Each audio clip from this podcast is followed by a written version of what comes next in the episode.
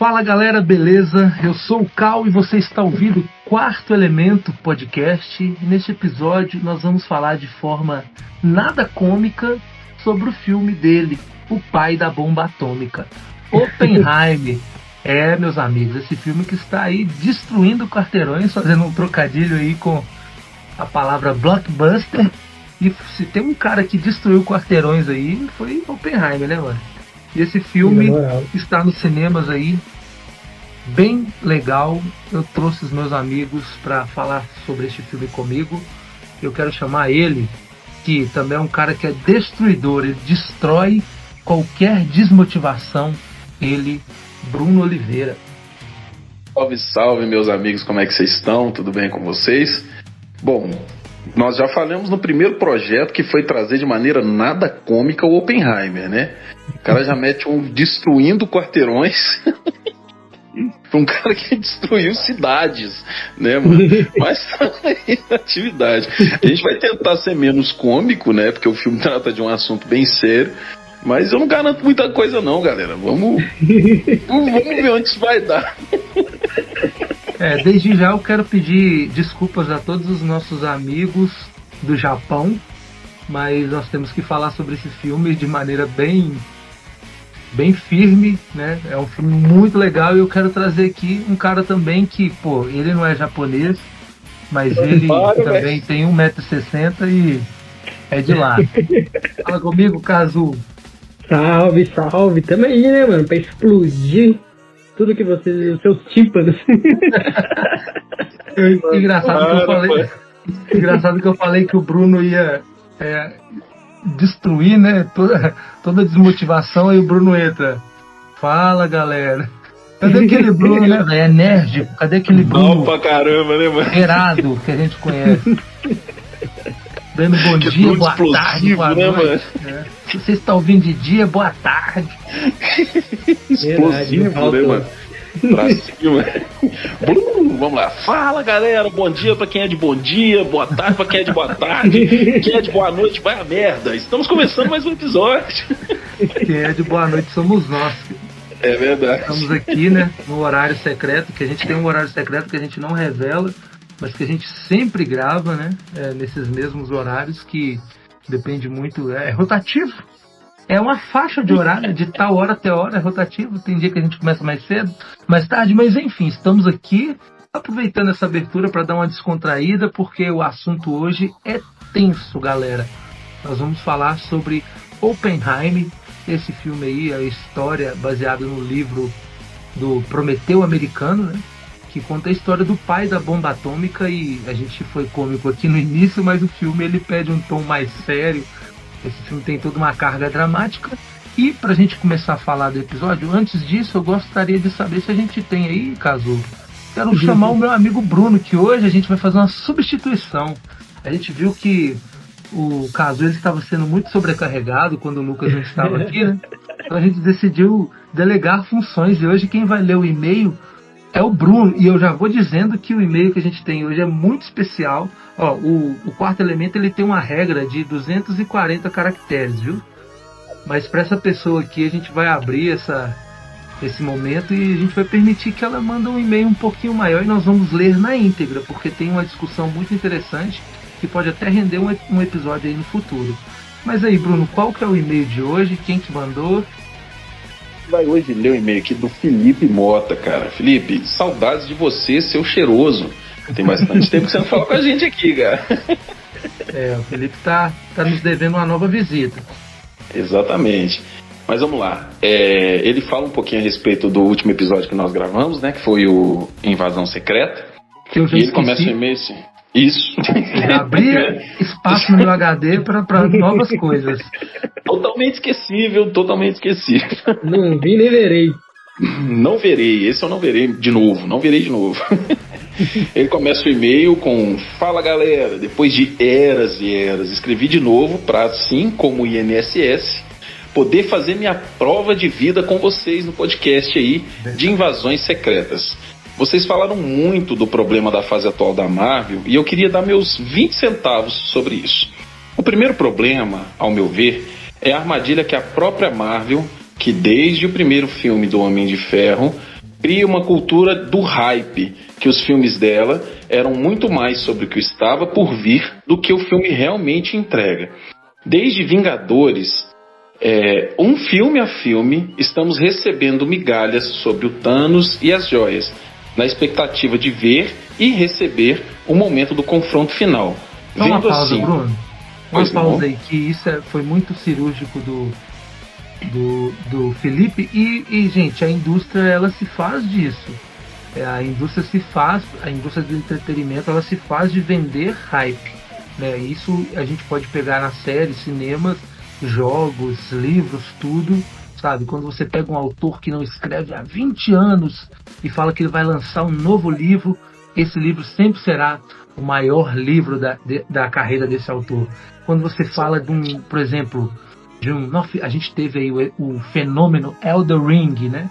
Depois de tantos anos, né? Depois, desde Bloodborne, eu acho, não, se não me engano, desde Dark Souls 3, que não saía um jogo da From Software, um, um Souls-like, aí eles falam, pô, Elder Ring. Então, assim, a Marvel, ela sabe utilizar isso. A gente, no ponto de vista de marketing, a gente sabe que a Marvel sabe trabalhar. Porém, Exatamente. ela precisa entregar o mínimo. E é aí onde nós todos concordamos que ela falha. Não tem problema, a gente concorda com você, é, Felipe, não tem problema saber vender. Saber vender é essencial na indústria. Mas você tem que entregar o um mínimo. Você não pode vender uma experiência inovadora, maravilhosa e você entregar uma coisa que a gente vê em qualquer série de espionagem, de ação. Tem a série do Jack Ryan no, na Amazon Prime Video, tem outras inúmeras séries, tem uma série que saiu do cara do Game of Thrones aí. Então, tipo, essa série realmente ela não entregou nada. Continue, Bruno. E se a gente tiver mais alguma, se tiver alguma coisa para inserir, ou Cazu, pode mandar não, não. também. É que eu vou querer falar da próxima parte do, do, do e-mail do Felipe, que pra ah, mim eu tá dando spoiler? Demais. Tá dando spoiler do e-mail? É... Vai lá, Spoiler, spoiler, spoilers. é, vamos lá então, vou voltar só um pouquinho pra gente não se perder, tá? É, e a gente vem recebendo migalhas sobre o Thanos e as joias na expectativa de receber e ver o momento do confronto final. Vendo assim, ao meu ver, na fase 1 temos apenas dois filmes bons, que é o Homem de Ferro 1 e o primeiro Vingadores. Os outros estão de mediano para baixo, tendo um aproveitamento de 33,33% da fase 1. que isso, cara. cara Já a, é, isso é, isso é excepcional, cara. Já a fase 2, também de filmes verdadeiramente bons, temos apenas Capitão América 2 e Guardiões da Galáxia 1. O resto sendo medianos. É, os crimes contra a humanidade, como Thor 2. Isso aí foi foda. Isso aí foi podre. Isso foi, foi podre. passa, passa, passa. Já na fase 3, temos 11 filmes, onde eu acho que, como filmes bons, temos Pantera Negra, Doutor Estranho e Vingadores 3 e 4, ficando na média de 36,36% ,36 de aproveitamento. Isso contando só os filmes, porque se colocar séries é, para Disney mais, nesse balaio, como a gente da Shield e Inumanos, a média cai ainda mais. Sendo assim, acho que a Marvel, de forma geral, acerta um terço das produções dela, em média. Mas agora tem o agravante de que a promessa. Sendo generoso, né? É. Mas agora tem o agravante de que a promessa do grande inimigo está muito mais diluída, mesmo porque a Marvel cresceu muito se tínhamos cerca de cinco franquias até então, e esse número hoje só está crescendo. É, e junto a isso temos o problema que gerou todas essas, to, todos os problemas que essa greve gerou, né? Que a greve dos artistas está acontecendo hoje lá em Hollywood. E os streams cresceram de uma forma que o número de profissionais não conseguiu crescer junto. A média de uma sala de roteiro antigamente era de três meses, sem considerar os roteiristas de suporte que tinham junto as gravações para possíveis adaptações. Hoje temos roteiristas pouco experientes com uma sala de roteiro que de três meses caiu para a média de um mês, sem o apoio de roteiristas no set para dar apoio e adaptar problemas. É, outras palavras, tudo pronto para dar merda. em outras palavras, está tudo pronto para dar merda. E vemos isso em todas as áreas. Temos CGI pior por conta do tempo, cenários mais pobres, fotografias mais pobres e, por outro lado, mais e mais séries de baixo orçamento saindo. E a solução para esse problema na cabeça dos CEOs foi simplesmente usar a inteligência artificial para resolver esses gargalos, o que foi o estupim das greves. Então, depois dessa introdução de TCC, acho que a Marvel está na situação do vídeo abaixo. Ele deixou um link aqui de um vídeo do YouTube, https, dois pontos, barra, barra. Descreva não, não o vídeo, vocês que assistiram. Descreva o vídeo. Não, não vou fazer isso. Cara, é o vídeo de um robô aqui, dançando, é um meme, né? Ele fala, hora, hora, as consequências das minhas próprias atitudes estão voltando contra mim, algo assim, tá ligado? A gente vai deixar o link na, no, na descrição do vídeo pra galera. É. Piadas à parte, né? Piadas à parte, é necessário com urgência desacelerar a produção e dar mais tempo aos profissionais. Mesmo porque, convenhamos, né? É, já tem cinco séries de mais nada, justifica sair cinco filmes e oito séries de heróis em um ano. Bom, é isso. Fiquei um tempo subindo, mas voltei com meia lauda para compensar. Valeu aí. Esse final aí é, é, gera até um possível episódio no futuro, se a gente quiser falar de coisas mais chatas. Mas realmente chato, mas realmente real, cara. Sim. A indústria de entretenimento ela sofre se ela não souber utilizar, eu não sou contra a, eu não sou contra a, o avanço tecnológico. Eu vim de uma época onde a gente comprava CDs, aí veio o Napster e hoje eu só escuto música no Spotify. Quando o quando o Drake lança uma música, aparece uma notificação para mim, acabou de lançar. Quando o Metallica lança uma música, eu já recebo, já baixo, já escuto na hora. Então assim, a tecnologia ela pode ser muito proveitosa para o público geral e pode ajudar muito a indústria. Pode. Porém, neste primeiro momento, o que a gente tem visto da, do, da utilização de inteligências artificiais ainda é um, é, um, é um indicativo muito ruim, muito negativo. Você não pode é, utilizar a inteligência artificial para substituir a, a inspiração humana, para criar por mais que ela crie em, em velocidades extremas, né, e por mais que a. Depois eu quero até saber a opinião do nosso amigo Felipe Mota, ele achou a abertura da série legal. Eu gostei, eu achei que a abertura ficou bonita, artística, e foi feita por uma inteligência yeah. artificial. É, uhum. Mas, no primeiro momento, tudo que tem sido gerado e tem sido proposto é, é mais de, é, é deplorativo, não sei se existe essa palavra, depreciativo. Uhum é mais depreciativo para as obras do que benéficos, né? A gente tem aí eles tentando substituir, é, utilizar o rosto de atores já falecidos e, e etc. para colocar em séries e aí o ator não precisaria é, pa participar, venderia sua imagem, mas isso é muito ruim, muito negativo para os artistas. Então eu quero deixar baixo aqui que eu, pô, eu tô do lado do, da greve dos roteiristas e dos atores, tem que dar salário digno para esses caras, esses caras ralam muito e é por isso que uhum. roteirista bom hoje em dia tem valor alto, porque eles não querem pagar os dinheiros para a galera e acaba criando aí uma sala de roteiristas com jovens iniciantes que não conseguem cumprir o papel da melhor forma possível. O roteirista jovem é um roteirista que às vezes permite que outras pessoas que nem estudou dê pitaco no seu trabalho. Então, muito obrigado pelo e-mail, brother Felipe. Alguém quer falar mais alguma coisa? Eu, eu, concordo bastante com o que ele falou aí, mano. Eu acho que. Com relação à Marvel, né, primeiramente, eu acho que se fizer na balança, realmente ela tem filmes abaixo da média muito mais do que os grandes filmes dela, né, mano? A, a maioria, hum, a minoria que são os, os, que a gente ama. Só que a gente meio que foi iludido, né, mano? Com o sucesso do Ultimato e do, e do Guerra Infinita, meio que a gente esqueceu dos filmes da Marvel e tava, tipo, num, num local tirado, tá ligado? A gente tava esperando aqui dali pra cima. E ela não conseguiu manter, né, mano? Felipe ele foi tão preciso que eu acho que ele usou uma inteligência artificial para fazer esse cálculo. e realmente, se você for jogar. O site GBT. se, você, se você for jogar mesmo assim, puxando de cabeça, óbvio, a gente vai ter que fazer uma análise mais profunda. A gente está lidando uhum. com arte.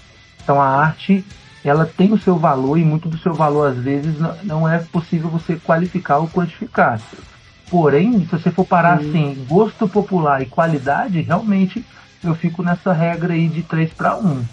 Sabe? Sim, é... tipo, É, e com relação à, à, parte que ele fala do que tá dando pouco tempo pros caras trabalhar, mano, eu acho que Hollywood toda tá assim, né? Que é questão de falta de criatividade mesmo, tá ligado? Tá pegando. A maioria dos filmes que vai pro cinema hoje ou é continuação de algo do passado, ou é remake. E eu fico feliz que Oppenheimer e a Barbie, por exemplo, que são dois, duas coisas que são originais, estão fazendo um puta sucesso, né, mano? Porque se você pegar nos últimos três anos, mano, tudo que deu bilheteria grande, ou é herói, ou é remake, ou é continuação de um clássico, tá ligado? Ou é Tom Cruise. Ou é Tom Cruise, porque o cara é, é uma máquina.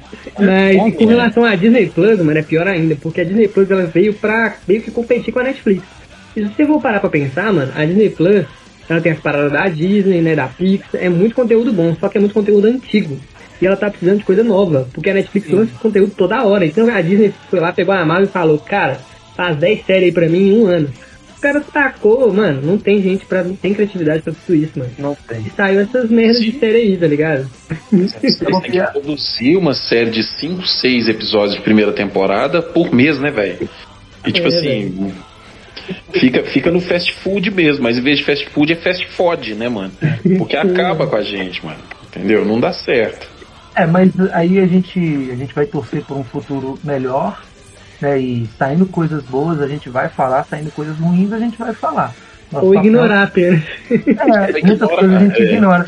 A gente também acaba ignorando coisas boas, então a gente tem que ser justo. Tem muita coisa Verdade. boa aí que a gente não fala, a gente guarda para nós mesmos. Mas enfim, galera, o editor vai matar a gente, que já só de abertura tem 17 minutos. Então, vamos lá. Não, é, editor, mas é, é isso. Falando de histórias originais e filmes originais, né? Vamos falar sobre Oppenheimer, que é um filme baseado em um livro, O Prometeu Americano, que conta a história né, biográfica do Robert Oppenheimer. Bruno, dá, Bruno não, né? Agora vamos deixar o caso trabalhar. Caso dá o do filme aí, tipo um. Pronto, já tá dado aí. Ô, mano, é, antes da sinopse, só, galera, se quiserem mandar um e-mail igual o Felipe Mota aqui e mandou pra gente aqui pra gente ler, é só mandar lá no quarto elemento podcast, arroba gmail.com, ou pode mandar um direct no nosso Instagram também, que é quarto elemento podcast. É, então é isso, cara. A sinopse. Não, é... antes, só lembrar que, galera, se, se atentem à questão dos 240 caracteres, o Felipe Mota ele tá abusando, né? Todo o privilégio que ele tem de ser um um elementar como nós, né? Ele é um membro Exatamente. especial que ele vem aí aparece de vez em quando. É, e ele está abusando um pouco, né, desse, desse prestígio que ele tem.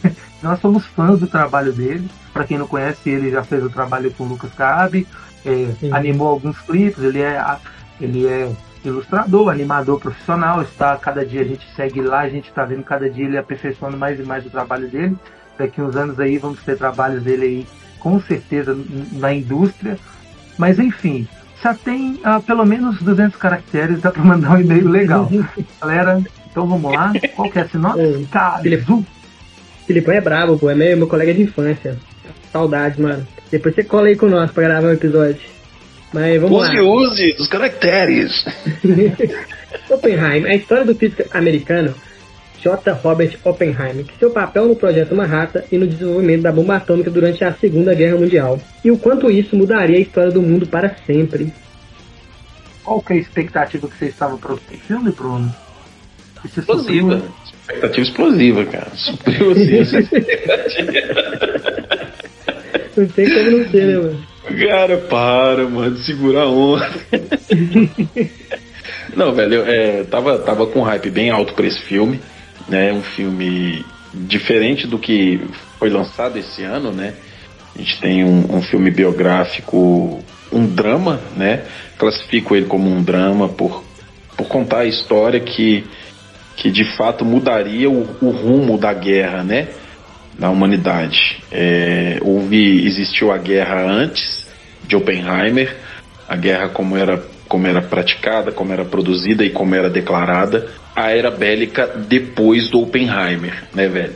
Ele literalmente, aí vocês me desculpem o trocadilho, mas ele literalmente dividiu a história do, do, do da guerra em dois, mano. Rachou, de fato, a, a, a, a história da guerra. E esse filme traz bem isso, retrata bem isso.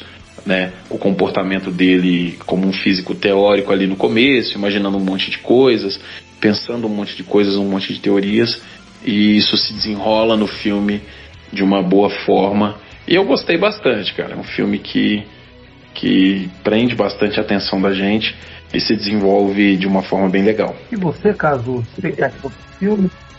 Eu tava com expectativa altíssima, né, mano? A gente tá falando aqui da Elite, igual o Casemiro, meu, meu colega uhum. Casemiro falou. O cara tá falando de Christopher Nolan é. na direção, com Hans Zimmer na trilha sonora, né, mano? Já é diferenciado. E, tamo, e, e, e, o elenco, mano? Nossa, tem Matt, Damon, Killian Murphy, Emily Blunt, Robert Downey Jr. Caso, fera, né, mano? Eu acho que esse é o eu acho que esse é o melhor elenco que o Christopher Nolan já trabalhou. Na moral. Olha que ele já trabalhou com os bravos, viu? Que ele já fez o Platino. É o Michael Caine, né? Que depois do, do Killian Murphy. Acho que também, igual o Killian, ele, ele é o ator que mais trabalhou com, com o Christopher Nolan, né? Não temos Michael uhum. Caine aqui. O jovem, jovem senhor Michael Caine. Mas, enfim, continue. Então, era elite, né, mano? Não tinha como esse filme dar errado, ainda se tratando de uma história, é, história original, não, perdão. Tratando de uma história de um dos maiores, um dos maiores personagens da história, né, mano, da humanidade. O cara, igual o Bruno falou, o cara dividiu não só a guerra, mas também a influência que ele tem até nos dias de hoje, né, mano? E na política, nas guerras, todos os caras, pô, se, se pá, vamos, vamos guerrear com o país ali, não, mas os caras têm a bomba atômica, os caras tremem até hoje, né, mano? Então não dá. O cara, o cara mudou pra sempre, como, assim como o último diálogo desse filme, né, mano? Ele fala bem e, e verbera até nos dias de hoje, né, mano? É insano. Eu também eu estava com expectativa muito boa. Eu sou muito fã do Christopher Nolan. Um fã que enxerga os seus vícios, as suas virtudes, enxerga os seus pontos fracos e os pontos fortes, mas que acima de tudo aprecio a obra do Christopher Nolan. E a única certeza que eu tinha esse ano que se tratando de cinema, um filme que eu queria, eu precisava ver no cinema, era Oppenheimer. E fui agraciado por um filme tecnicamente muito bem executado, como o Christopher Nolan sabe fazer como ninguém. E cara, fiquei também feliz porque, apesar de eu ser fã de história e conhecer é, relativamente bem a história da Segunda Guerra Mundial e, e da Primeira também, tudo que permeou esses anos entre ambas e as motivações, a história do Robert Oppenheim era algo para mim ainda que não tinha sido tão clara. Eu sabia o seu valor uhum. histórico como um cientista, como um físico, eu sabia do seu valor, é, das suas ações, né, das consequências, dos pesos, é, assim como um homem, assim como é, o não, eu ia falar o nome do, de um escritor. É, o nosso querido inventor do avião, chupa americano, é o Santos Dumont. Santos Dumont, eu ia falar Carlos Dumont. Você ia falar Carlos Dumont de Andrade. É, assim como o Santos Dumont, Dumont, que teve que ver a sua criação, né, o seu, sua idealização utilizando, utilizada pela mão de soldados e como arma bélica, o, o Oppenheimer ele teve que ver o seu trabalho ser utilizado de forma né, uhum. muito devastadora e assim, este filme ajudou a trazer luz, algo que me, me surpreendeu. Eu gostei da história, da forma que foi contada, mas vamos lá. Passando dessa primeira visão geral, podemos falar aqui um pouco sobre a parte técnica, caso disserte sobre o assunto, o que, que você achou da execução do filme. Fique à vontade de falar sobre essa parte. Cara, o Christopher Nolan ele é muito acima da média, tá ligado? Ele já se provou isso, ele já fez filme de guerra, que foi o Dunkirk, né, mano? Ele já nos presenteou com obras-primas de ficção científica, o cara já fez filme de herói. E uhum. sempre uma maestria, mano, que é difícil de encontrar, tá ligado? E nesse filme não, não, teve outra, né, mano? Ele, ele faz uma brincadeira, assim, visual, né, mano? Que ele não coloca os anos que se passam no filme. E eu tive até um pouco, assim, para entender, eu demorei um pouco para entender em que momento se passava a história que a gente acompanha dois lados, né? Que é o lado do Oppenheim e o lado do Robert Downey Jr., que, deixa eu pegar o nome aqui do personagem dele, cara. É o Le Lewis Strauss, né? Que é meio que é um, um, superior dele lá e ah. tal. E meio que ele usa um, uma paleta de cor preto e branco, né? No lado do Robert Downey Jr., então já dá pra você entender que ele, opa, aquilo ali se passa em um momento diferente. Só que ele não fala isso. Aí quando chegando mais ou menos assim, uns 20, 15, 25 minutos eu entendi, ah, aquilo ali então é meio que no futuro e tal. E foi genial, tá ligado? Porque muitos se reclamam disso, né? Que o Nolan explica demais. Nesse filme aqui, mano, se você não prestar atenção, você vai ficar boiando completamente na história, cara. E eu achei muito foda isso. As atuações, não tenho o que dizer, tá ligado?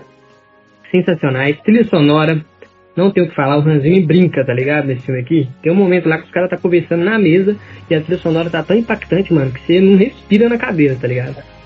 Sem contar a cena da explosão, né, mano? Que todo mundo tava esperando pra ver. Que é. teve muitos boatos que não foi, não foi utilizado CGI. É, então foi, foi sensacional ver essa cena. É, cara, o é incrível. O único que eu tenho, assim, da parte técnica, o, o Thiago, entrando assim pro lado já da estrutura do filme, eu acho que é, a única coisa que me desagradou do filme realmente, mano, que eu acho que o filme deveria ter usado a explosão, a parte assim mais o ápice do filme mais pro final, tá ligado? Eu acho que ele deixa pra, pra esse momento impactante no meio e depois tem mais uma hora de filme, eu acho que o ritmo do, do filme dá uma caída e eu Sim. senti ali, tá ligado? A única coisa que eu tenho a reclamar do filme, de resto, mano, espetacular, parte técnica impecável. É, você. Você, você é, questão essa, essa parada da, da explosão, mano, só te interrompendo um pouquinho, Thiago, ô, ô Cal. É, a questão que eu acho é que qual que era a intenção, né? Porque no fim todos sabemos é, é, o final da obra do, do, do Oppenheimer, né? Todo mundo sabia que ia explodir ali. É, eu acho que o, o filme se propõe não a mostrar de fato a explosão, né? no, no, no, no, no projeto ali.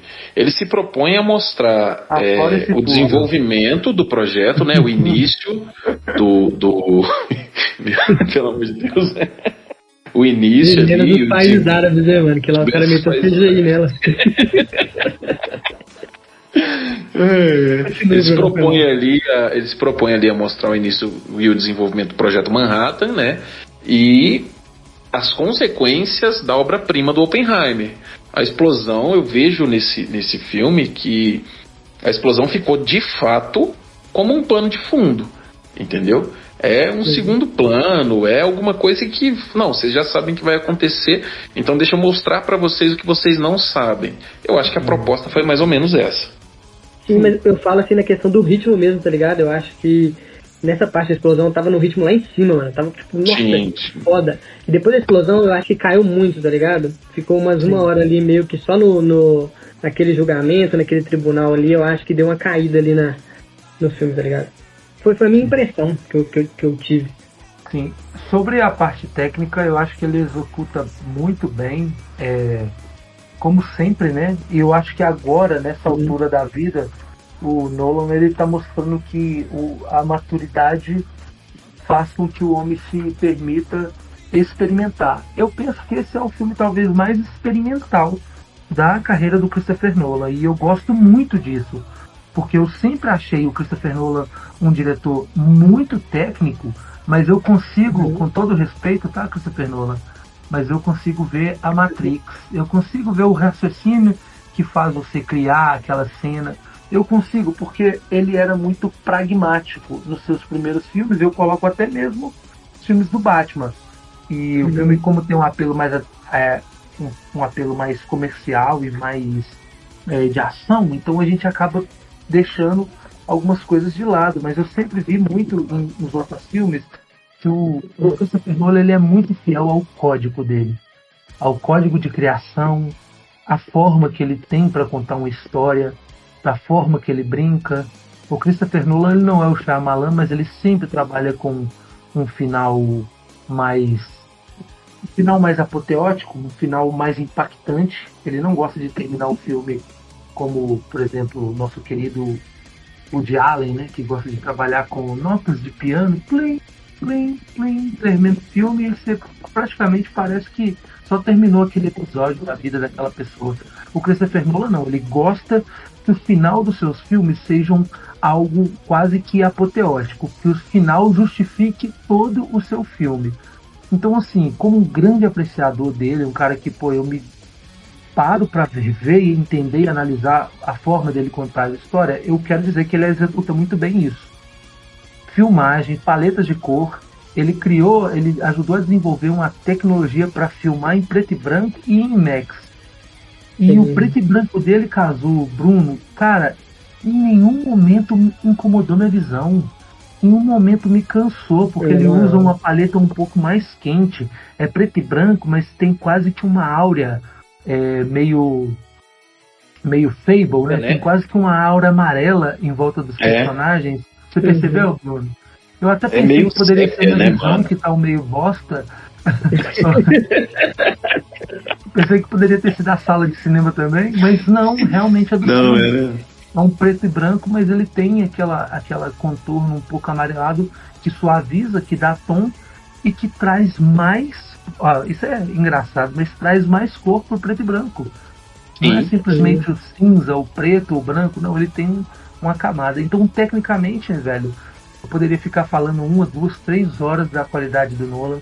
O Nolan traz aqui algo que técnico também, que no final eu senti que fez falta, que na primeira parte do filme ele mostra ali o, o Robert Oppenheimer jovem e ele tendo os primeiros vislumbres, né, do que seria ali a, a, o entendimento do átomo e a forma uhum. de colidir os átomos e de repartir e toda a mecânica que gerou, possibilitou né, a, a, a, partir, a, a explosão atômica, é, ele começa a ter alguns vislumbres que quando eu vi a divulgação do filme eu falei, não, velho, se, se, o Nolan vinha aqui com, com experimentalismo, se ele vinha aqui com com psicodelismo, né, para sua sua linguagem cinematográfica vai ser muito bom.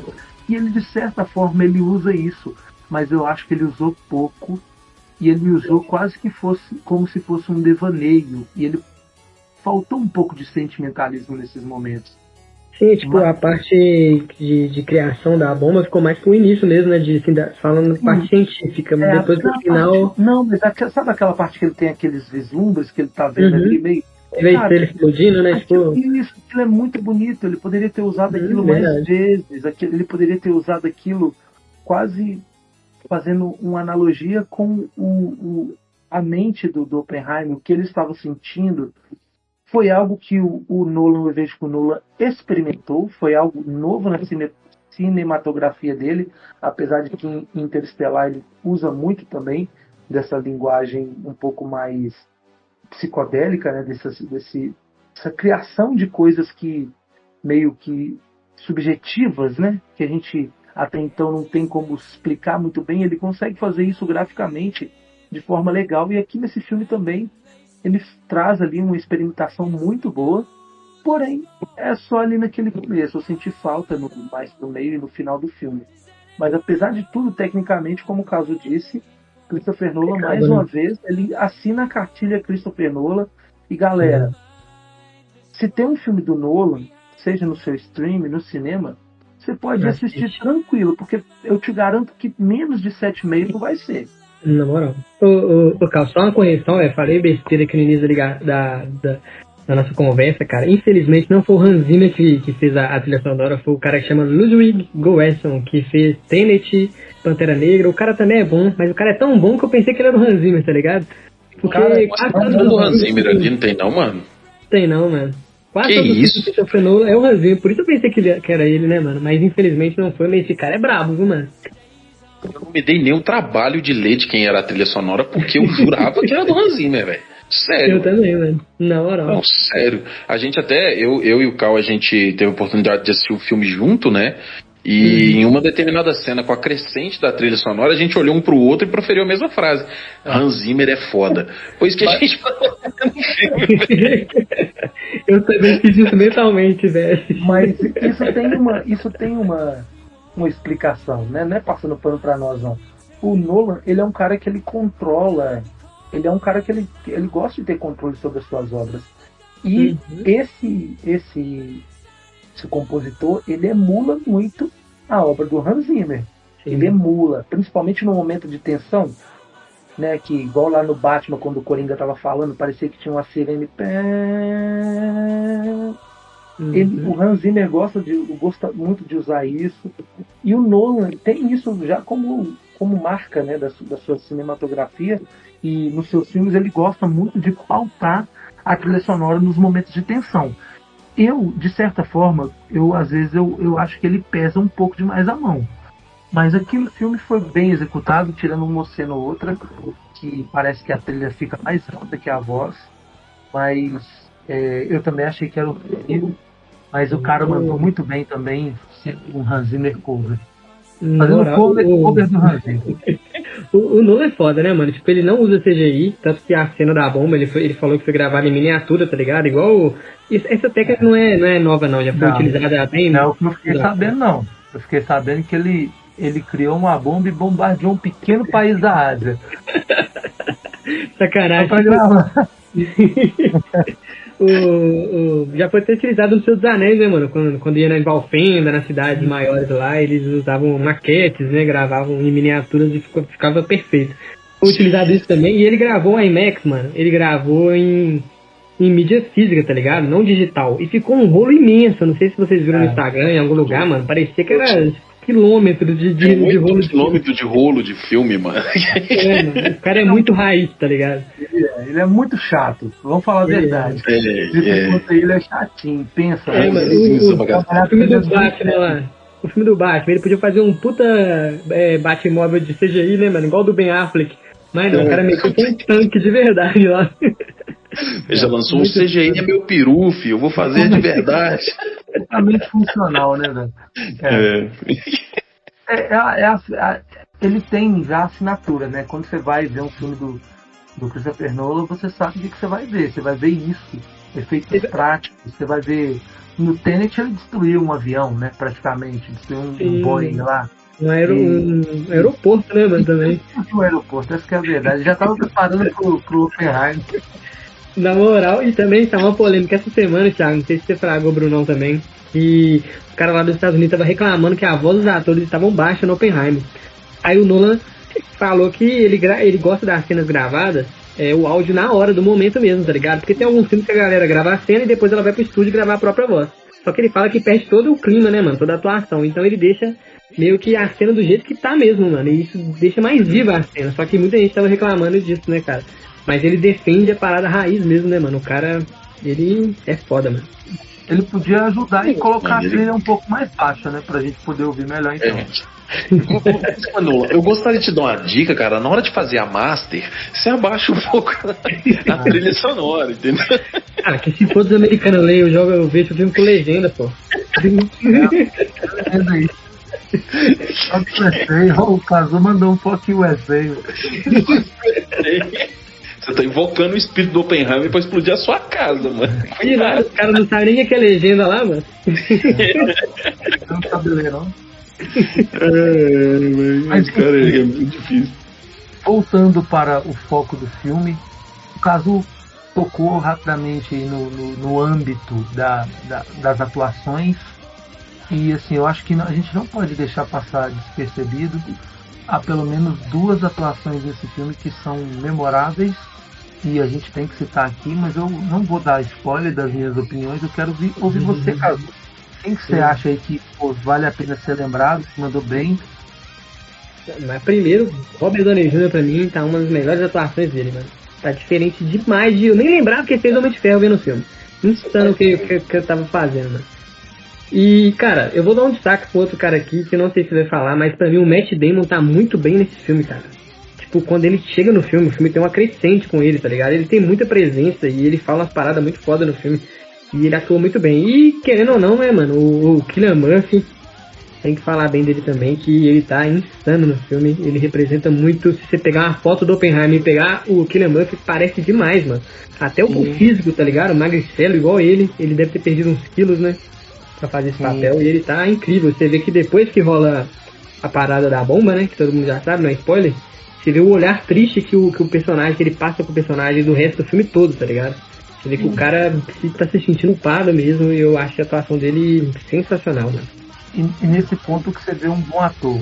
Porque a gente tem atores ali overreacting, né? Que é tipo o Al Pacino no auge. E, Uhum. pô, muitos outros atores têm essa característica de ser mais explosivo. Até mesmo o Robert Downey Jr., ele tem um pouco disso. Que a atuação dele é muito física, né? Ele sempre trabalha... é, não as pausas, mas assim, ele trabalha os momentos de fala. E aqui Sim. o Killian vem com a atuação mais, mais minimalista, mais no silêncio, mais nas pausas, né? Os momentos Uhum. de, de, de introspecção dele. E, pô, eu, eu gostei bastante também. Eu acho que eu concordo com você, a gente vai ouvir a opinião do Bruno. Mas eu gosto muito do, da atuação do Robert Downey Jr. Para mim, é digna até de ser indicado a, a um ator coadjuvante. O uhum, Matt Damon uhum. tá muito bem, mas o Matt Damon ele é bom ator, ele manda bem. Uhum. Quem assistiu aí o Gênio Indomável sabe que o Matt Damon faz ação porque ele quer ganhar dinheiro, porque o negócio dele é atuação. Mas o Killian, Killian eu tenho que destacar. Infelizmente a gente teve pouco, né? A gente viu pouco de, de Florence Purgan, quem assistiu o filme aí vai entender o sarcasmo nessa frase, a gente não viu bastante. não viu tudo que tinha que ver. dela, mas a Florence, a gente sabe que a Florence também ela é muito visceral. E o pouco que ela aparece, ela consegue trazer uma carga, ela tem, você realmente sente que a personagem dela tem aquela filosofia de vida, que ela tem aquele. Ela, ela passou bem a, a imagem né, da, da, daquela mulher ali que está em conflito, mas também uma mulher cheia de, de ideologia, e, mas também muito complicada, aquela típica mulher que fode com a vida do cara. o ela... foda, Thiagão, é, que eu concordo demais, ela tá bem, só que tipo assim, o filme, ele tem três horas de filme, mas eu acho que pra contar toda a história e tudo que tem em Oppenheimer, eu acho que deveria ser mais, tá ligado? Porque você falando dos atores, você para pra pensar aqui, você para, para pra pensar, mano, o desenvolvimento do Killian Murphy, né, do Oppenheimer, com essa personagem da, da Florence Pugh, com a esposa, com o irmão, é muito corrido, tá ligado? Tem passagem de tempo e você não entende como tá o relacionamento deles mais, porque passou alguns anos e depois você vê que eles estão bem de novo, depois você vê que não tá, tá ligado? se fosse maior o filme, talvez desenvolveria melhor os eixos assim familiares, mais próximos do Oppenheimer. Eu acho que ficou devendo um pouco nisso, tá ligado? Não sei se você ficou com essa impressão também eu fiquei com a impressão que parece que o Christopher Nolan só pegou ator principal para fazer papel de ator coadjuvante. Isso que, que é foda, que a gente queria ver mais de todo mundo. Gente, a personagem da, da Emily Blunt também é foda demais. Aquela mulher, velho, aquela, aquela, aquela, é aquela mulher que você quer ter do seu lado se você tiver em, em, um, em uma situação difícil, mano, porque aquela mulher. Ela dá uns tapas na cara do, do, do, do Robert Oppenheimer e fala, mano, presta atenção, esse cara aqui tá querendo furar seu olho, esse cara aqui tá querendo te arregaçar. É, o cara fugia ele, ele apertava na mão do cara ainda, né, mano? E, tipo, e ela, a atuação dela também foi muito bom. Eu acho que ela apareceu mais que a Florence Pugh, ainda que ela tenha permanecido de roupa, ela mostrou mais do que a Florence no, no ponto de vista de atuação. Mas é porque também, vamos e convenhamos, ela teve mais tempo que a Florence. É, mas enfim, desses atores eu, eu gostaria de pontuar mesmo Pat Downey Jr., Killian Murphy e a, e a Emily, Emily Blunt. Diz aí, Bruno. Vou vendo uma olhada, né, cara? Eu até comentei com você na saída do cinema que eu tava com saudade de ver o Downey Jr. atuando de fato, verdade. né? Ali uhum entregue ao personagem e fazendo e né, com a assinatura dele, com toda a carga que ele traz pro filme, é, pro personagem. E nesse filme foi magistral, cara, sabe? Eu acho que, que há muita gente não via isso, né? E foi muito bom, cara. Foi muito bom ver o Downey Jr. fora da armadura, né? Porque a gente viu nos últimos anos aí ele inserido dentro daquela armadura do Homem de Ferro é, e, e, fazendo as atuações, como o caso mesmo pontuou, as atuações de ação, e enfim, acabou ficando muito raso pro ator que ele é. Né? É um cara, é um ator sensacional, que ficou gigantesco no filme, é, que fez frente de fato ao Killian Murphy, né? Na, na atuação, o Killian Murphy também tá, tá sensacional. Então, Robert Downey Jr., Killian Murphy e a Emily Blunt, cara, que, assim, marretou, marretou com força. Na verdade, quem marretou no filme foi o Oppenheimer, né? Mas. Nosso querido Open Leg. Open, open Legs. Fire in the hole, né? Literalmente. É, o cara. Foi uma coisa interessante, de, a gente pode falar na parte de história depois, mas foi uma, uma, coisa interessante de saber sobre ele também, que eu nem sabia, né? Que cara transa, né, mano? Rufião selvagem, mano. Bateu com cabo de chicote em geral. Macetou. Macetou, degustou vários ali. É, então, assim, esses três para mim foram, foram excepcionais, né? Matt Damon veio no modo Matt Damon mesmo, é um excelente ator, é, enfim. Mas a, a, atuação desses três, e em especial dos dois principais do filme, né, o Killian Murphy e o Downey Jr., para mim foram as melhores, assim, e muito bom vê-los com essa forma, né? Vê-los em forma na atuação. É né? Muito boa, legal. Né, é tanta gente boa. Só, só um adendo, tá? Só um adendo, como diz o meu, o meu professor de jiu-jitsu, meu mestre. O, o, um cara também que apareceu muito pouco, mas quando ele aparece, o cara tem um peso tão grande, dramático de atuação, e eu senti medo dele, o Bruno também. O Bruno até lembrou que, pô, senti aquela vibe meio Hans Grumer do Bastardos Inglórios. Foi o Casey Affleck, né, que é o irmão do Ben Affleck, ele chega lá como um dos, dos generais lá, um cara que é mais de, de de como é que fala de, de né? interrogatório, né? interrogatório, investigação, Nossa, então. Ele chega com uma presença, velho, uma cara de psicopata. Você olha para ele ali, e você pensa, velho, é, esse cara realmente ele, ele não tem pudor. Se ele precisar matar pelo país dele, ele não vai nem ele vai fazer com um sorriso no rosto, bem psicopata. É, então só é o tipo de cara que, você responde... que ele apareceu, né? É, esse, esse cara é o tipo que você responde sim para coisas que você nem fez, se ele te perguntar. ele, ele olha para você, mas ele fala assim: quantas horas? Você sim? Sim. É. Exatamente. Na moral, né? Presença, presença. Kevin é presença, também é, é outro ator que já trabalhou com o Christopher Nolan, né? Ele tá lá no. tá lá no Interstellar, ele faz o filho mais velho do, do, do, do Cooper, né? E ele já, já velho. Mas, então, galera, a atuação, acho que, assim, como eu informei e passei aqui pra vocês, quem não assistiu o filme, a sensação que eu tenho é que todos os atores de Hollywood querem trabalhar com Christopher Nolan. Uhum. Tem muito ator ali que é ator principal, não é coadjuvante. É... Não, o, a, a, o marido da Emily Blunt, mano, ele tava em todas as festas de elenco desse filme aí, todas as fotos que eu vi tava no meio. Né? Eu pensei, eu pensei, o cara sempre tá no filme, né? Quando eu vou ver, nem no filme ele tava, ele tava fazendo a boquinha ali, ó, no próximo filme Nolan, você tá ligado, né? Já pode me chamar. Nolan, eu existo, Nolan. É o é. homem, né? Puta diretor ah, também, excelente ator. Na moral. E galera, pra gente já caminhar para finalmente, eu queria dividir essa última parte como história e roteiro a gente falar um pouco uhum. sobre a história real mesmo e da, do roteiro, da, da, da, escolha da história que o Christopher Nolan queria contar. E Bruno. O, o, o, Cal, começando antes de, de, iniciar, seria bom fazer uma parada que eu achei muito, muito foda, que eu não sabia. No filme, quando o Christopher Nolan estava gravando o Tenet, o Robert Pattinson presenteou ele com um, um livro do Oppenheimer, mano, que é a biografia lá. E ele leu o livro e gostou tanto da história que ele quis adaptar, tá ligado? Sim. Achei muito foda. Quer dizer que o Robert Pattinson sabe dar uns presentes aí, ó. Não, não. É um amigo.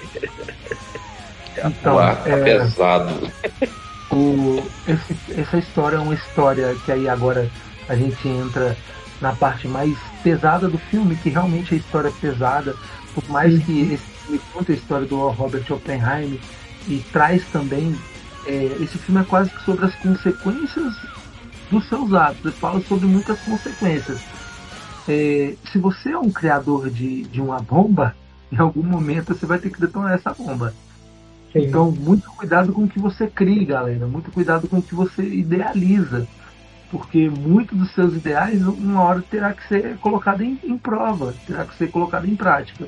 E a história, ela é, o Christopher Nolan traz uma luz para essa história. Para eu que gosto de história, eu me senti muito agraciado. Como eu falei com o Bruno, é, antes do filme eu falei, não, cara, eu quero ver o início ali do proje projeto Manhattan. E tem muita coisa legal da história ali, do, do momento de sindicalização, o momento que os Estados Unidos estavam ali meio dividido com a ameaça comunismo, do comunismo crescendo ali nos Estados Unidos, né? E, e em contrapartida, digo ameaça porque o governo daquela época era um governo muito conservador, então tem momentos ali dos, dos físicos, dos cientistas meio que se sindicalizando, tem, gera até alguns momentos cômicos, né, velho? Pô, tipo, você não é um uhum. fazendeiro, você não é um metalúrgico, por que, que você tá querendo se sindicalizar? Mas assim, o filme ele traz esse pano histórico, ele não se aprofunda tanto para se aprofundar na questão mais da psique do Oppenheim, das consequências, do peso daquilo que ele criou. É... Eu senti isso também, mano. Que, tipo, em determinado momento, é, eles queriam de todo jeito terminar a bomba primeiro que a Alemanha, né? Que era o, o grande concorrente na época lá. Me lembrou até um pouco a parada do, do Homem na Lua, né, mano? Tinha uma concorrência é, muito grande também. Fria, na verdade, esse foi o início. Esse foi o início da Guerra Fria. É, a Sim. primeira busca foi a busca pela bomba atômica. Tem até um momento né, no filme que eles param de se preocupar com a Alemanha criar uhum. a bomba atômica e começam a se preocupar com a Rússia criar a bomba atômica. Sim, que era aliado deles, né? É, que era aliado em um ponto de vista, mas também era em outro ponto nessa visão é, filosófica e, e, e, nessa questão de comunismo, de liberalismo, de, de uhum. direita e esquerda, né, vamos dizer assim, mais atualizada e mais resumida, os Estados Unidos e a Rússia sempre se oporam nesses sentidos, né? Eram aliados em alguns sentidos né, durante a guerra, mas em outros eram extremos opostos, como até hoje ainda é, né? Hoje menos, né?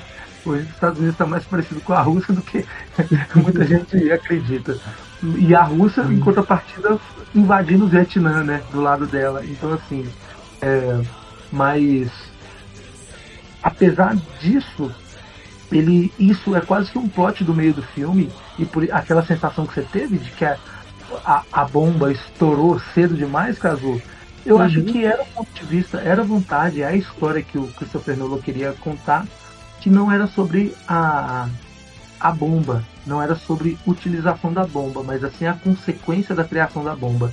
E aqui vale uma salva de palmas para o Christopher Nolan num sentido que em nenhum momento ele romantiza a explosão, Sim. em nenhum momento ele mostra Hiroshima e Nagasaki, em nenhum uhum. momento ele mostra uma vida japonesa sofrendo. Ah, ele poderia mostrar, não, galera.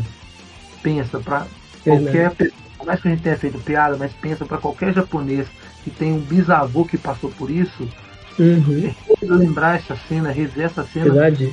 seria como uma pessoa que sofreu uma violência sexual rever uma cena de violência sexual.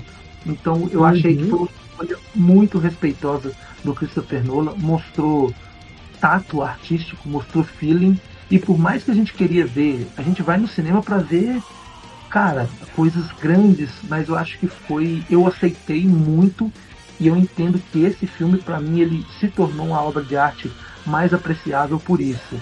Por mais que parte de mim gostaria de ver a bomba explodindo e como seria a devastação, cara, esse filme não é sobre isso. O cinema do Christopher Nolan não é sobre isso, não é sobre fazer aquilo que o público quer ver. É contar uma história de maneira coesa, de maneira direta e eu acho que ele mandou muito bem nesse ponto. E agora eu quero deixar com vocês. Tem até um. um... Então vai lá, Bruno, vai lá. É, eu acho que essa questão, o Cal, que você falou a respeito do respeito, né? A respeito do respeito, ficou meio redundante isso, mas é, vamos lá. É, sobre o respeito do Nolan em não mostrar, né, de fato, a, a explosão em Hiroshima e Nagasaki, acho que isso traz mais à tona a ideia de que ele não queria falar sobre a bomba, né? não era o foco principal do filme. É, e eu também gostei muito disso, apesar de ter, sabe, ficado assim, cara, mas e aí? Eles só narram, né, o fato da, da, da explosão, eles só narram como que aconteceu, e ali no momento em que acontece, você vê o, o a queda, né, do, do próprio Oppenheimer é, em si mesmo e, e pensando, e eu acho muito legal a frase que ele trouxe, não sei se é de um conto hindu, agora eu não me, não me recordo bem, mas é aquela frase, né? Agora eu tornei-me a morte, um destruidor de mundos. E é de Sim. fato o que ele se tornou, né, mano?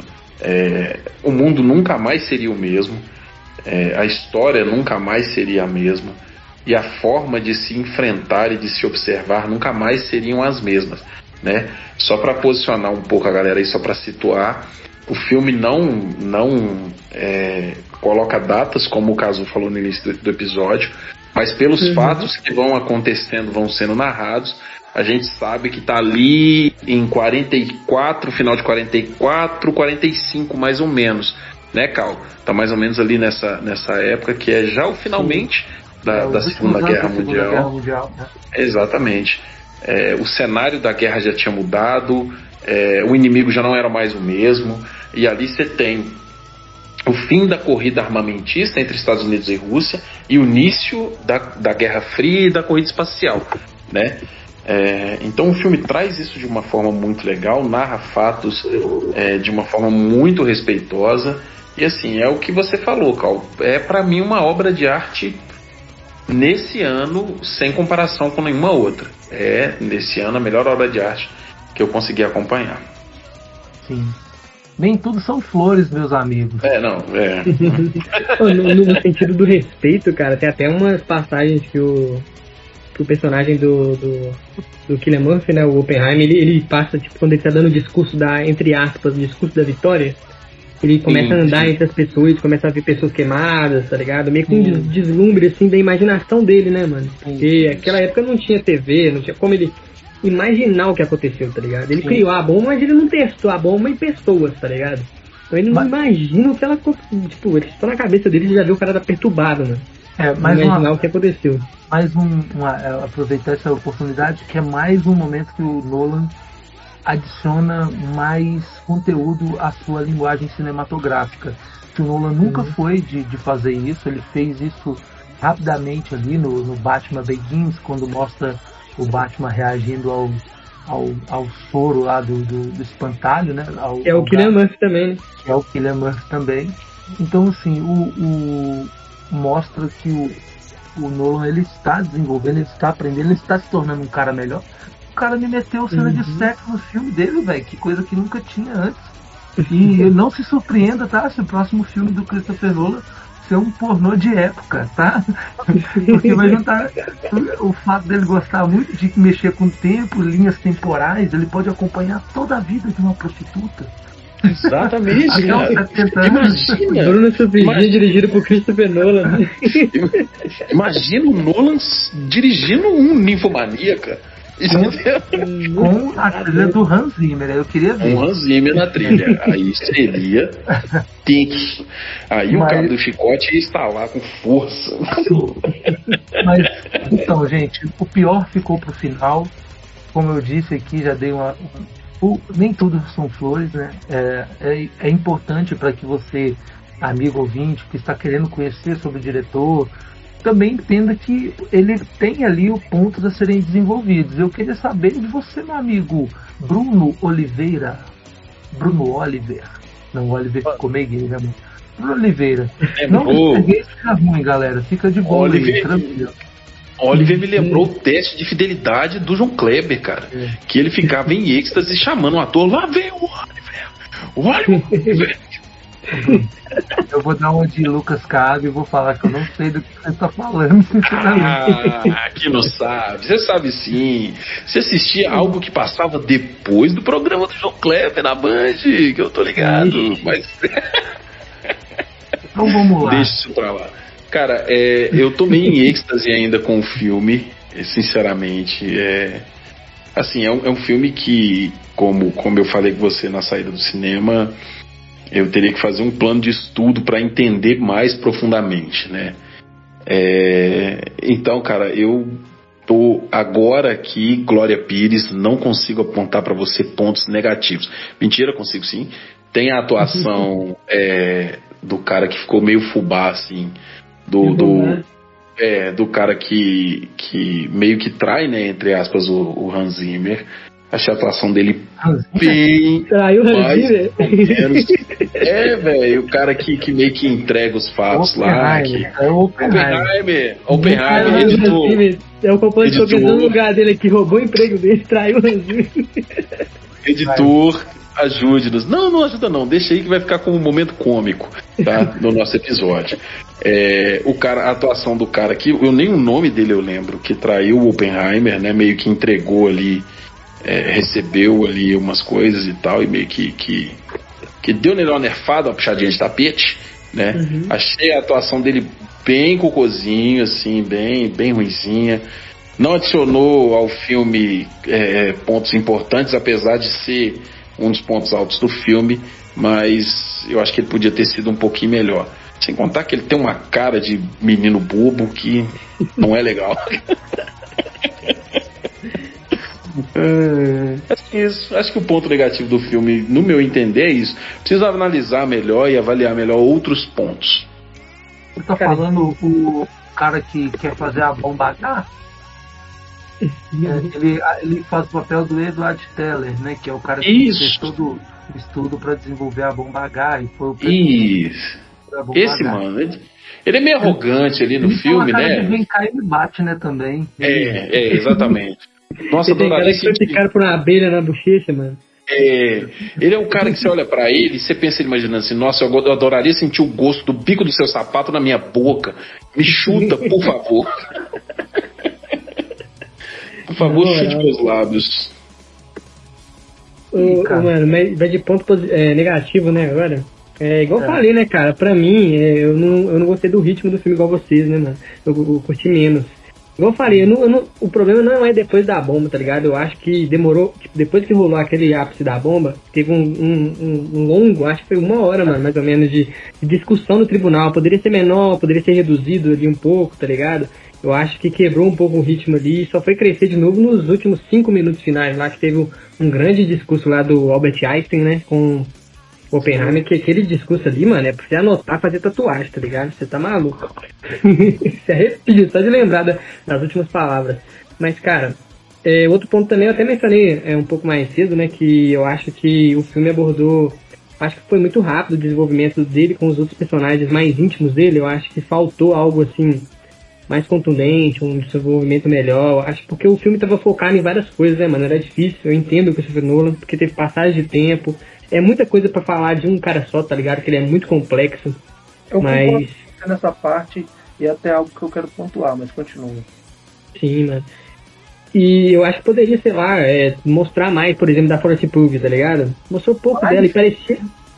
Parecia que. É, mais, mano. Mas, tipo assim, eu falei questão de desenvolvimento mesmo. parecia que ele gostava tanto dela, mas só que pelo filme parece que eles se encontraram poucas vezes, tá ligado? Essa é a sensação que eu tive. Não, não foi aquela sensação que, cara, ele gosta pra caramba dela, tem um relacionamento e tal. Eu acho que foi meio corrido.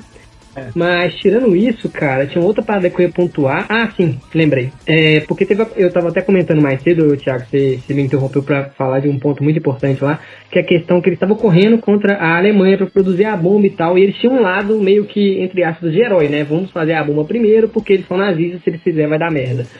E não tinha um personagem, poderia ser um personagem, poderia ser vários, alguém, um contraponto dizendo pra eles que não era certo fazer isso, ou até no momento quando eles já tinham a bomba, eu acho que foi muito rápido aquela, aquela parte que eles aprovam enviar as bombas no Japão, tá ligado?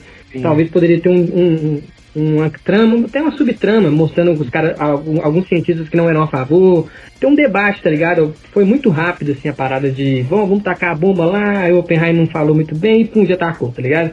Talvez se desenvolvesse isso um pouco mais, eu acho que ficaria mais bacana, mano. Mas É. tirando isso, mano, o resto tá excelente. Isso, eu, eu concordo com você nesse final que você pontuou, eu não tinha lembrado realmente essa parte da, da decisão da, da- de enviar a bomba. Para quem não Uhum. conhece a história, pode parecer assim, puta, mas foi muito de graça. Mas se a Sim. galera pesquisar um pouco, vai entender que os Estados Unidos estavam em uma guerra particular contra o Japão, né, a famosa Guerra do Atlântico, e alguns anos antes o Japão ele declarou guerra aos Estados Unidos ao atacar Pearl Harbor. Né? E foi Uhum. um ataque muito devastador. Tem o ataque, tem o filme de Pearl Harbor do nosso querido, explosivo cara também que poderia fazer um filme do Oppenheimer, o nosso querido. Vamos ver se você sabe quem que eu tô falando. Ixi, tu falou explosão é o Michael Bay. Michael Bay fazendo Oppenheimer seria tipo, seria umas 25 mil bombas nucleares. Então, o Michael Bay fez o filme de, do, do, do ataque, né, de Pearl Harbor, e anos antes da, da bomba ser jogada ali no, no Hiroshima e Nagasaki, é, foi houve esse ataque que declarou guerra ali aos Estados Unidos, que vem com a Uhum. história aí, você, quem conhece um pouco de história sabe que essa relação Japão e, e, e Estados Unidos vem desde a guerra da Coreia e, e, assim dois povos que são muito o Japão é um povo muito é, eu não sei a palavra certa na verdade eu perdi porque eu estou com sono mas ele tem um- uma, uma cultura de querer de, de ver outras, outros povos, outras etnias com desprezo e, e eles se sentiam muito ofendidos porque os japoneses, os americanos viam os japoneses como como menores mesmo, sabe? Não só na estatura. Isso por causa das guerras anteriores, né? Tudo. Mas esse povo, esses, esses dois povos tinham uma rincha muito grande, uma mágoa muito grande que culminou nesse ataque de Pearl Harbor. É, até, fala, até, até, fala um pouco no filme, né? Que tem uma hora lá que eu não sei quem fala e pergunta: será que os japoneses vão desistir? Os caras falam: eles não desistem e tal, é. porque os japoneses têm a parada assim, né, mano? Eles é corajoso pra caramba. Isso, e naquele momento ali os Estados Unidos já estavam atacando a, a, o Japão, né? E estava sendo, como sempre, muito muito destrutivo, né? Estava sendo muito ruim tanto para os dois exércitos. Mas enfim, eu concordo que para quem o, o Christopher Nolan ele não quis pontuar isso, ele não quis pontuar que estado que estava a guerra, ele só uhum. fala, ah, nós já vencemos o nazismo, é, Hitler está morto. É, então ele não quer contar a história da Segunda Guerra, ele não quer contar a história da Guerra do Atlântico, porém é impossível uhum. não passar por esses temas, ainda que rapidamente. Né? A guerra, a bomba atômica foi criada no contexto da Segunda Guerra Mundial e ela foi jogada num país que estava em guerra com os Estados Unidos naquele momento, é uma guerra uhum. particular que era o Japão. E assim, eu Você vê que o... faltou um pouco de amarro, né, ali para uhum.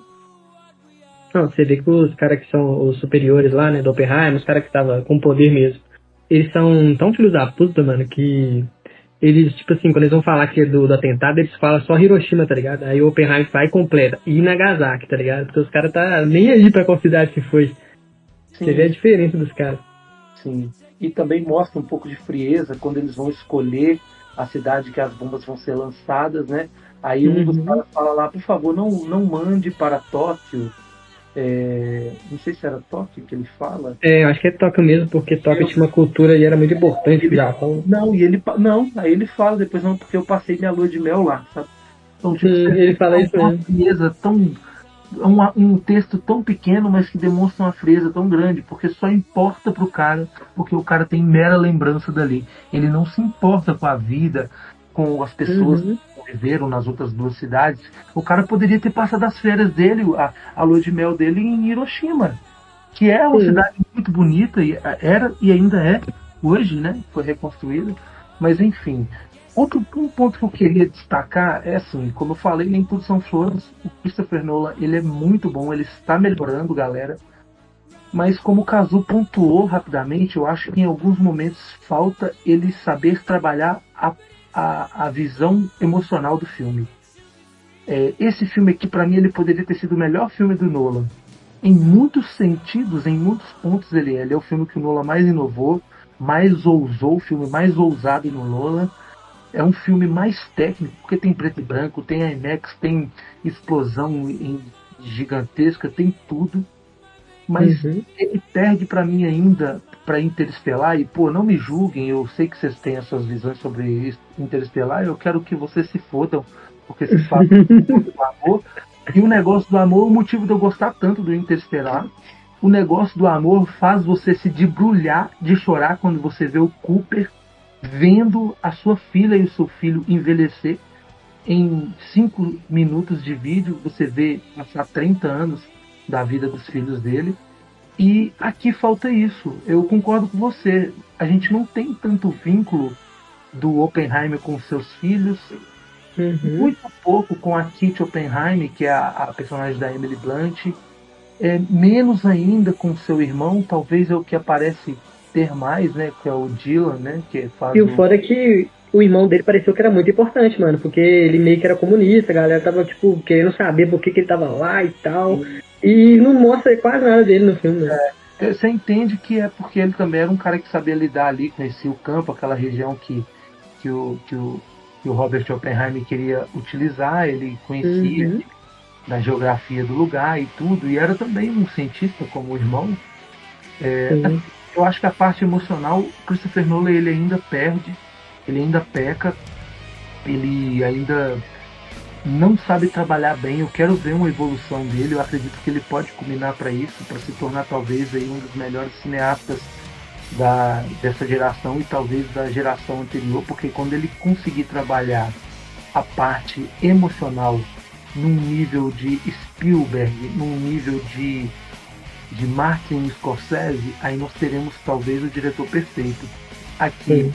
ele foca muito na boa atuação dos personagens e você entende que o, que o Robert Oppenheimer está passando por aquela crise, por aquele peso daquelas consequências, ele está quase se, querendo ser crucificado. Ele está, a própria esposa fala, cara, você está querendo se, se tornar um Martin, mas você não precisa se tornar um Martin sabe? É, você não tem culpa da forma que foi utilizada, né? E, e tudo que estava em volta. Só que a gente não vê isso. Eu acho que o, o Nolan poderia pontuar isso melhor. Ele pontua uhum. tantas coisas na sua, na sua cinematografia, a parte técnica visual é muito pontual, a trilha sonora é muito pontual, mas eu acho que ele tem que trabalhar mais essa escrita emocional. Eu acho que falta isso para mim, por isso que Interestelar ainda é o melhor filme dele, porque ele consegue trazer essa parte mais emocional muito graças ao nosso querido, nosso maravilhoso Cooper, né, que está maravilhoso nesse filme, que é o Matthew McConaughey, que, pô, um dos de bom, né, mano?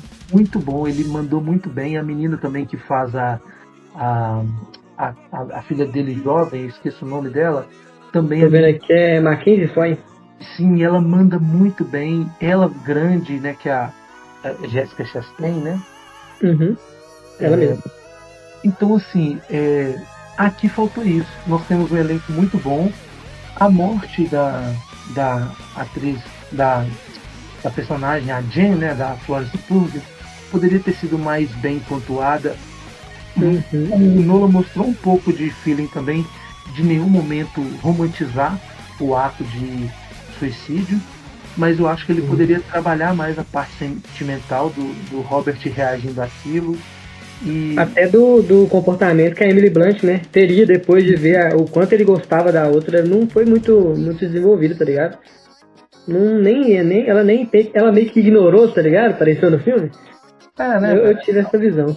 Era uma mulher de uma outra época, uma mulher que, que meio que, apesar de ser muito forte, o filme mostra isso, era uma mulher que sob, as mulheres viviam sob um jugo muito mais pesado de quando o marido era um babaca de aceitar certas coisas porque a própria sociedade não permitiam que elas é, se levantassem, se rebelassem tanto nesse sentido. Se elas se separassem, uhum. ela seria a eterna ex-mulher do Oppenheim. Mas enfim, galera, apesar disso tudo, apesar desses pontos, eu acho que é um filme aí que a gente vai dar notas rápidas, né, pra gente já terminar esse episódio. É, eu já vou começar por mim, hoje eu vou encurtar. Apesar de tudo que a gente pontuou, até os pontos ruins do filme, é, eu gostaria de ver isso sendo desenvolvido melhor, mas isso não desabou no filme. Para mim, Oppenheimer é um filme digno de uma nota 9 e por esse é o meu ponto. Quero ouvir vocês. Vai lá, Brunão. É Nolan. E Nolan merece um 9,5. Só não vai ganhar não. 10 porque não é o Hans Zimmer. Traiu o Hans Zimmer. Traiu o Hans Zimmer, velho. Traiu o Hans Zimmer. 9,5, 9,5. Ficou puto. Ô, mano, eu vou acompanhar vocês aí. Vou dar um meio termo entre os dois então. 9.2. Oh. Vou dar um 9.2 aqui, que eu acho que é um baita filme. Vai estar tá no Oscar, os atores, a maioria vai concorrer. Christopher Nolan já tá passando a hora de ganhar o Oscar já, né, mano? O cara só entrega filmar, você tá maluco. É, mas pra mim também, igual o Thiago falou, não é o meu preferido do Christopher Nolan, mesmo achando que é um baita filme. O meu preferido, eu vou revelar para vocês, é A Origem, Inception. Ah, muito bom, muito bom. E o Bruno e é conhece o Christopher Nolan, o primeiro filme que ele vê, então o Bruno não tem preferido. o preferido dele é o Batman Begins. Muito bom, não, mano, Interestelar, Interestelar, Interestelar com certeza. Very nice. Qual que é a sua nota, meu lindo? Ah, você já deu? Você já deu a nota também? É o... então, galera, esse foi o episódio sobre Oppenheim. Ah, acredito que uma nota 9, na média aí 9.2.5, quer dizer que a galera curtiu, né, velho? Então, assim, assista, veja no cinema, veja no streaming quando sair, veja no pirata, veja por, da forma que você achar melhor e da forma que caber no seu bolso mas aprecie essa obra. Eu acredito que esse filme apesar da história muito densa e tal, nem todos vão gostar dessa história, é, de mexer nisso, sabe? Ah, não quero saber se essa foi uma época muito triste. Apesar de tudo isso, é um filme que vale a pena ser visto e, se possível, no cinema. Eu quero agradecer a companhia dos meus amigos aqui nessas longas uma hora e trinta, né? Mas é justo, já que o filme tem 30, é, três horas, né? a gente gastou aí uma hora para falar sobre o filme. É, muito obrigado pela atenção de todos. Semana que vem tem mais episódio, galera. Valeu, falou. Agora deixo vocês com os meus manos. Valeu, rapaziada. Até a próxima. Explosivo para vocês. Tchau.